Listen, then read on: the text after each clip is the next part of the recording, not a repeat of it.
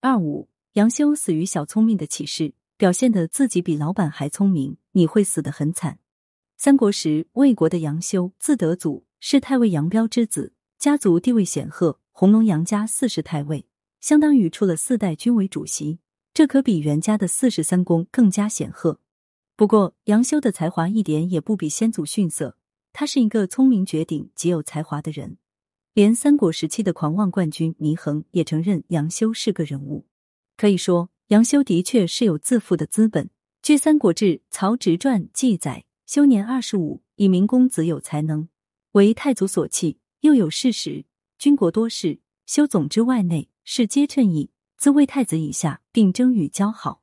可见杨修才华出众，能力超群，所以深得曹操的信赖和器重，曹操才会任以总之外内的主簿一职。而且世皆称意，而有自魏太子以下，并争与交好的状况可见。当时连魏太子曹丕也要巴结他，而其中的并争交好，可以想见当时杨修受热捧的程度之深，引得人人都想要讨好他。可以想见他当时地位之重要。从另一个侧面，这也可证明杨修当时是深得曹操信任和倚重的府吏，而且关系比较密切，经常参与曹操的政治军事活动。锋芒太露，必然惹人嫉妒。望族之后，满腹才华，深受赏识和重用，如此种种都促成了杨修自负人格的发展和深化。而最终，他的才华和自负却给他带来了杀身之祸，不禁令人叹惋。可谓聪明反被聪明误。有人认为杨修的死并不是因为得罪了曹操，而是死于立储之争。说当时杨修帮曹植和曹丕争当太子。在曹操决意立曹丕为太子以后，为了防止杨修给曹植出坏主意，同曹丕对着干，惹麻烦，弄得兄弟相争，便在自己临终之前把他杀了。这种说法并不确切。杨修是帮过曹植，但杨修并非曹植死党，因为在曹丕被立为太子后，杨修就已经疏远曹植，但是曹植却一再拉拢杨修，杨修亦不敢拒绝。曹植毕竟是曹操的爱子。即便当不上太子，也不是他能得罪得起的。虽说杨修出身名门，四世太尉和袁氏兄弟一样，也是高干子弟，父亲又是当朝太尉，但是曹操把皇帝也不当回事，太尉又算什么？所以杨修对曹氏兄弟不巴结着点，又能怎么样呢？何况杨修和曹丕的关系也不坏，杨修曾把一把宝剑献给曹丕，曹丕十分喜欢，经常把它佩在身上。这就是说。曹丕对杨修还是有些感情的，起码不那么反感。所以曹丕自己都不想杀的人，曹操替他杀什么？那么曹操为什么杀了杨修呢？杨修这个人，虽然大家都公认他聪明能干，但其实只不过有点小聪明，没有大智慧，尤其缺乏政治智慧。他辅佐曹植，多半因为揣度曹操会立曹植，所以尽管两兄弟都和他交往，他还是偏向了曹植。谁知看错了。因此，曹植逝世后，他又想开溜，而所有这些都是小聪明的表现。比如有一次，曹操命令曹丕、曹植两兄弟各出邺城门外办事，事先又命令门卫不得放行。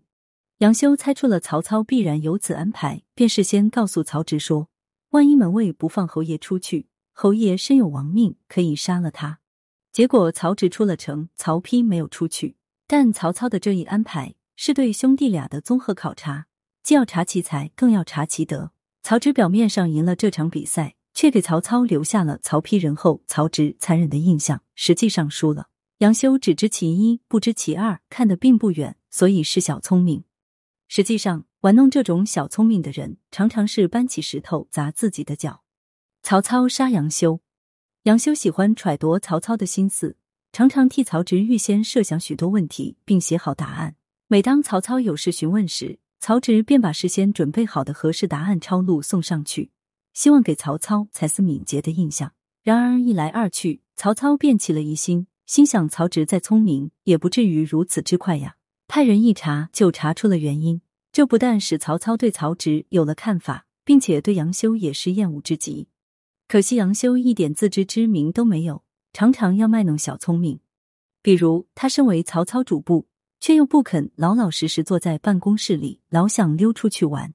可是又怕曹操有问题要问，于是每当外出时，都要事先揣度曹操的心思，写出答案，按次序写好，并吩咐侍从，如果丞相有令传出，就按这个次序一一作答。没想到人算不如天算，一阵风吹来，纸张的次序全乱了。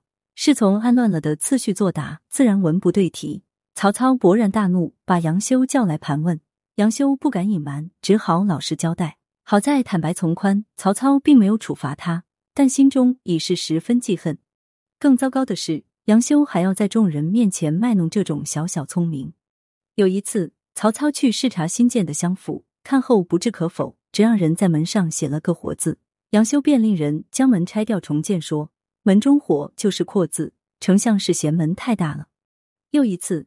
有人送给曹操一盒酥糖，曹操吃了一口，便在盒子上写了个“盒子，交给众人。众人不解，杨修却接过来就吃，并说：“不是人一口吗？”如果说这尚属雕虫小技、无伤大雅的话，那么他在军中的表现让曹操大起杀心。公元两百一十九年，曹操亲率大军从长安出斜谷，进军汉中，准备和刘备决战一场。谁知刘备据险，死守不战。曹操欲攻不得进，欲守无所据，战守无策，进退两难。有一天，部下向他请示军中口令，竟达以鸡肋。杨修听了，立即收拾行装。大家忙问何故，杨修说：“鸡肋这玩意，食之无味，弃之可惜。主公是打算回家了。”这一回，曹操的用意又让杨修猜中了。可这一回，他却没那么幸运了。曹操以杨修扰乱军心为由，把他给杀了。从这几件事情。可见杨修的自作聪明，令曹操对他爱恨交加。杨修犯了一个为人臣的大忌，就是不该胡乱猜测统治者的心理，并毫无掩饰的加以传播。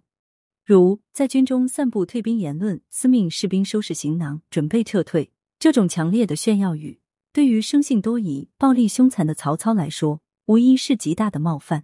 而涣散军心、瓦解斗志的言论，是任何一个主帅都难以姑息纵容的罪过。曹操在那种情况下杀掉杨修，算得上是严肃军纪了。更何况杨修耍小聪明的此类事件颇多，引来杀身之祸也就不足为奇了。据说杨修临死前曾对人说：“我故自以死之晚也。”他以为他的死是受曹植的牵连，真是临死都不明白。而且他永远不会明白，表现的比老板还要聪明的员工，一般都死得很惨。看《三国之小节》，善于掩饰自己的聪明叫高明。人们常说，聪明的员工未必受欢迎，是因为他们在不恰当的时间和场合表现聪明，也就是他们不够高明。如果老板很舒服的接受你的聪明，而不是让他感觉受到威胁，就说明你比他高明了。因此，比老板聪明是一回事，能用好你的聪明是另外一回事。运用自己的聪明才智，帮助老板或者你的上司成功，这对职场中的升迁来说至关重要。